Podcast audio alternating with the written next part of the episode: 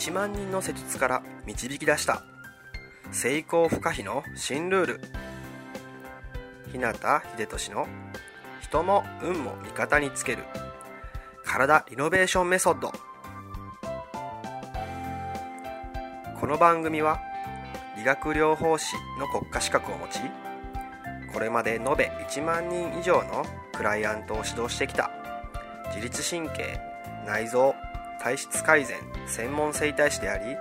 パフォーマンス促進トレーナーでもある日向秀俊が体と意識についての幅広い知識と自らの経験をもとに成功不可避なエネルギーの高い状態になる方法を独自の視点からお届けしていきます。あなた本来の力とパフォーマンスを引き出すヒントや自分らしく豊かな人生を過ごすためのキーポイントについてなどまたリスナーの皆様からいただくご質問やお悩みにお答えしたりとさまざまな角度からこの番組内で情報をお届けしていきます。こんばんは。日向秀俊の人も運も味方につける体リノベーションメソッド。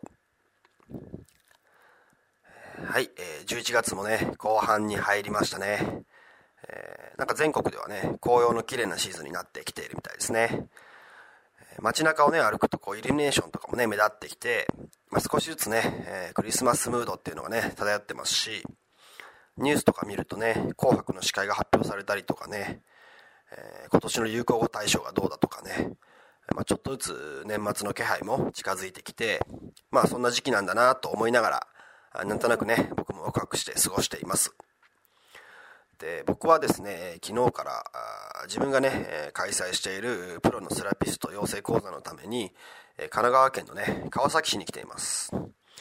で川崎にはね、ちょくちょく来たことがあるんですけど、まあ、滞在するのはね、え、今回が初めてですね。で、まあ、約1年前のね、こう、フリーで動き始めた頃っていうのは、まあ、いろんなとこにね、行くってことで、新しい土地に行くのもね、少し不安があったりとかして、まあ、緊張することもあったんですけど、最近はもうこう、当たり前っていうんですかね、むしろこう、同じところにずっといるのが逆にこう、窮屈みたいな感じになってきました。またね、明日からは、同じね、神奈川県なんですけども、大磯に移動して、ある研修合宿のね、アシスタントに加わらせてもらいます。で、まあ自分の講座はもちろんなんですけど、まあまたね、えー、明日からのようなこう自分がやるのとはまた違う別の研修とかにね、入っていろいろお手伝いする中でもね、えー、結構ね、新たな発見とか学びがね、えー、いっぱいあるんですね。またね、そういったことなんかもね、えー、このポッドキャストのね、中で別の回でね、シェアできればなと思います。でですね、今日はですね、前回の話の続きになります。前回は原因をね明らかにしない限り問題の解消は不可能なのかということについてねお話ししていきました。そして、えー、必ずしもねそうとは限らないし原因を探すことで悪化することもあるっていうこととかね、まあ、原因追求にとらわれた結果そこに潜む罠があなたを弱らせるっていうことから症状やね悩みがある時にやたらと原因追求しない方がいいよっていうね、僕なりの視点をね、お伝えしました。で今回はですね、まあ、その続きとして、まあ、原因追求っていうそのね、思考が、まあ、世の中のね、多くの人にとって、えー、自分をね、弱らせて、エネルギーを下げてしまっている大きな要因の一つだということを、また別のね、視点からお話ししていきたいと思います。でですね、まあ、なぜね、そう言えるのか。なぜ原因追求思考がエネルギーを下げるのか。それはですね原因追求思考っていうのが過去思考になりがちだからです。もう一回言いますね。原因追求をする思考っていうのが過去を見る思考になりがちだからです。例えばあなたが、まあ、何かの病気に、ね、なったとか、まあ、症状が出たとした時にですねその原因を考えようと思ったらどうしますか？まあ、ほとんど多くの人は、まあ、本やね、ネットで調べたりとか、病院に行って調べてみたりとか、まあ、同じような経験をね、した身近な人にこう聞いてみたりとかね、そういったことをするんじゃないでしょうか。で本もねネットもね、まあ、病院での診断っていうのも、まあ、要は今までにあった前例っていうんですかねそういうものから今の状態がどうなっているのかを知ろうとする行為ですねもしくは誰か経験者に聞くっていうのも、まあ、結局その人のね過去の経験からこう今を知ろうってするものですね。つまり原因追求をする時ってほとんどの場合ですけども、まあ、これまでの出来事とか、まあ、プロセスといった、まあ、過去の事実とかデータをもとに今を紐解く思考パターンになりがちなんですね。なので過去の中に答えがなければ、まあ、それは原因不明と判断されてしまっていきなりねこう解決の糸口が途絶えてしまうっていうことになるわけです。あとは、まあ、もしねあなた自身がね例えば昔こう今ね起こっているのと似たような経験をしているとか関連するような怪我や病気をしたことがあったとするとまあねその時のね過去の記憶とか出来事を持ち出してきてまあ、それと今起きているこの状況っていうのを結びつけて考えてみたりね、まあ、それが原因なんじゃないかなと推測してみたりするんじゃないですかね。例えばこう昔足首捻挫したからなんか膝が悪くなったんじゃないかとかね。股関節に来たんじゃないかとか腰がどうだってまあそういうふうなこととかもあるかもしれないですね。でそうなると何が起こるのかっていうことなんですけどその時にねあなたの中では、ま、過去の出来事の記憶イメージがあ頭の中にね呼び起こされるわけです。そしてそうなると自然とねそこに意識が向くんですよね。つまり自分の過去の事実やデータから今現在のね起こっている状況をこう紐解こうとすると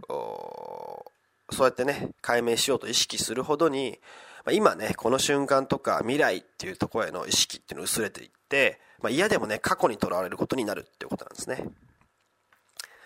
で、これっていうのがとてつもなく問題になるんですね。えー、人っていうのはですね、過去にとらわれてしまうと、まあ、本来はね、誰にでも備わっている、こう、創造性とかね、クリエイティビティとかね、まあ、いろいろ言い方ありますよね。まあ、あとは、その、自然注力とかもそうですけど、まあ、その本来ね、人の中に、自分の中に備わっている、まあ、秘められた力っていうものを十分に発揮できなくなる生き物なんですね。なので、原因をこう、追求すればするほど、まあ、いちいち過去のデータや昔の出来事を引っ張り出して呼び起こすことになるんですね。そうなると、必然的に過去の出来事に伴う感情や記憶っていうものが頭の中に再生されるわけです。こう、ある意味 DVD みたいなもんですよね。昔の自分の出来事、データっていうものが頭の中で DVD をこう再生した時のように流れる。で、えー、そんな状態になってですね、悩みや症状の原因をね、探るとなればですね、どうしてもネガティブなね、感情や記憶っていうのが優先的に脳裏に浮かんでしまうようにできているんですね。まあなんでかっていうと、まあ人っていうのはもともとそのね、こう、生存競争といいますか、生き残りをかけて、こう、ずっと今まで来て、まあ、それに勝ってきている生き物なんですね。で、生命っていうのはやっぱりこう、危機とか自分が危険にさられる、さらされる状況からは、こう、逃れたいとか、リスクを避けたいっていうものがありますから、今までにあったね、危なかったこととかね、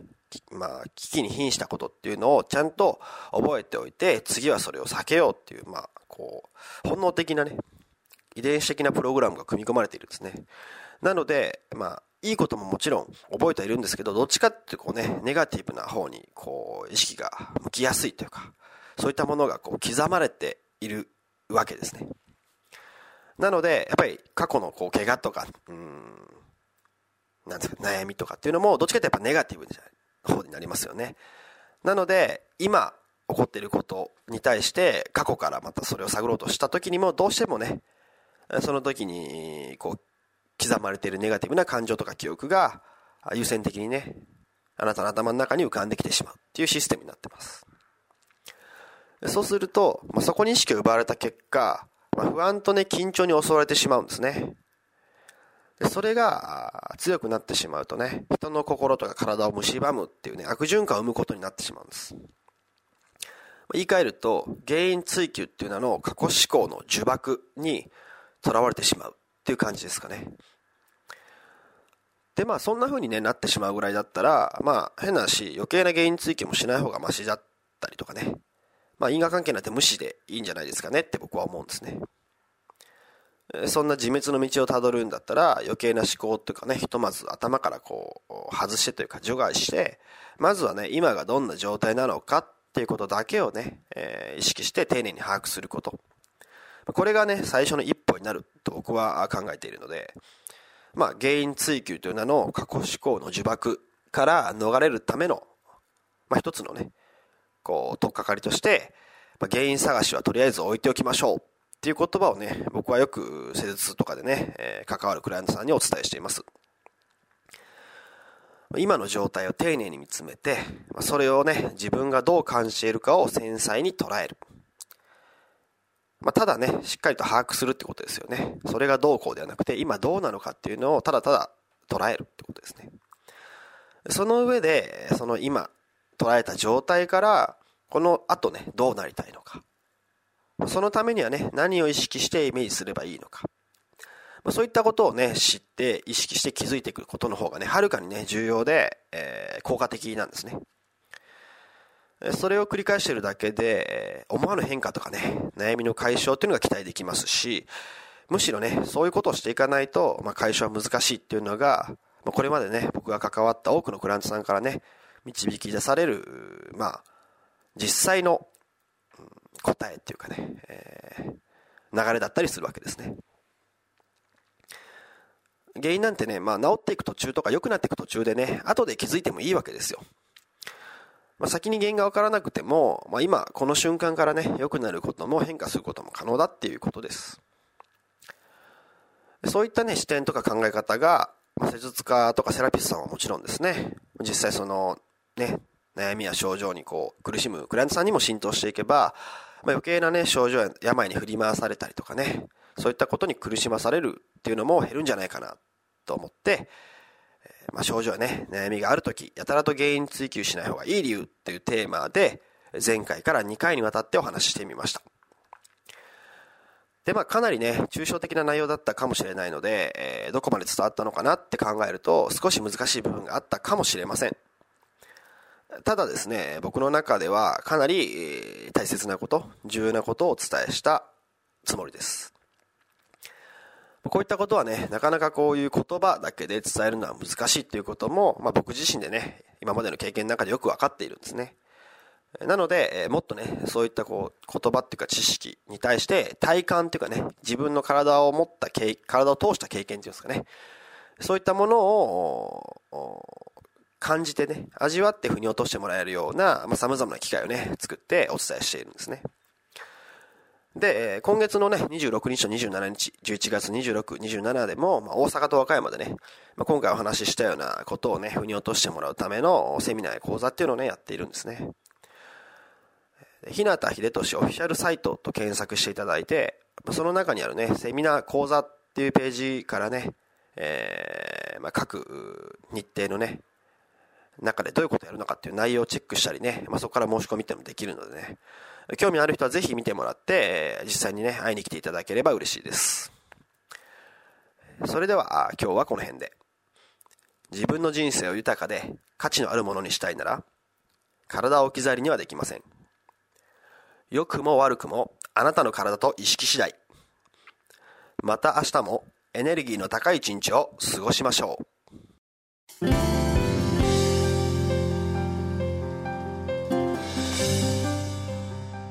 最後まで番組をお聴きくださりありがとうございました。今日の内容はいかがでしたか？ご意見やご感想ご質問などいつでもお待ちしています。そしてこの番組を聞いていただいているあなたにプレゼントがあります。インターネットから日向秀俊オフィシャルウェブサイトと検索していただくと僕のウェブページオフィシャルサイトが表示されます。サイト内にある登録フォームにお名前とメールアドレスを入力し送信していただくだけで隙間時間であなたの体のコンディションを整え日常のパフォーマンスアップに役立つ動画と音声講座そして補足小冊子の無料プレゼントが届きます。ぜひお受け取りください。番組へのご感想やご質問ご相談もサイト内にあるお問い合わせフォームから受け付けています。また今からお伝えするメールアドレスの方に送っていただいても受付可能です。メールアドレスはメールアットマークひなたハイフンひでとし .com mail アットマーク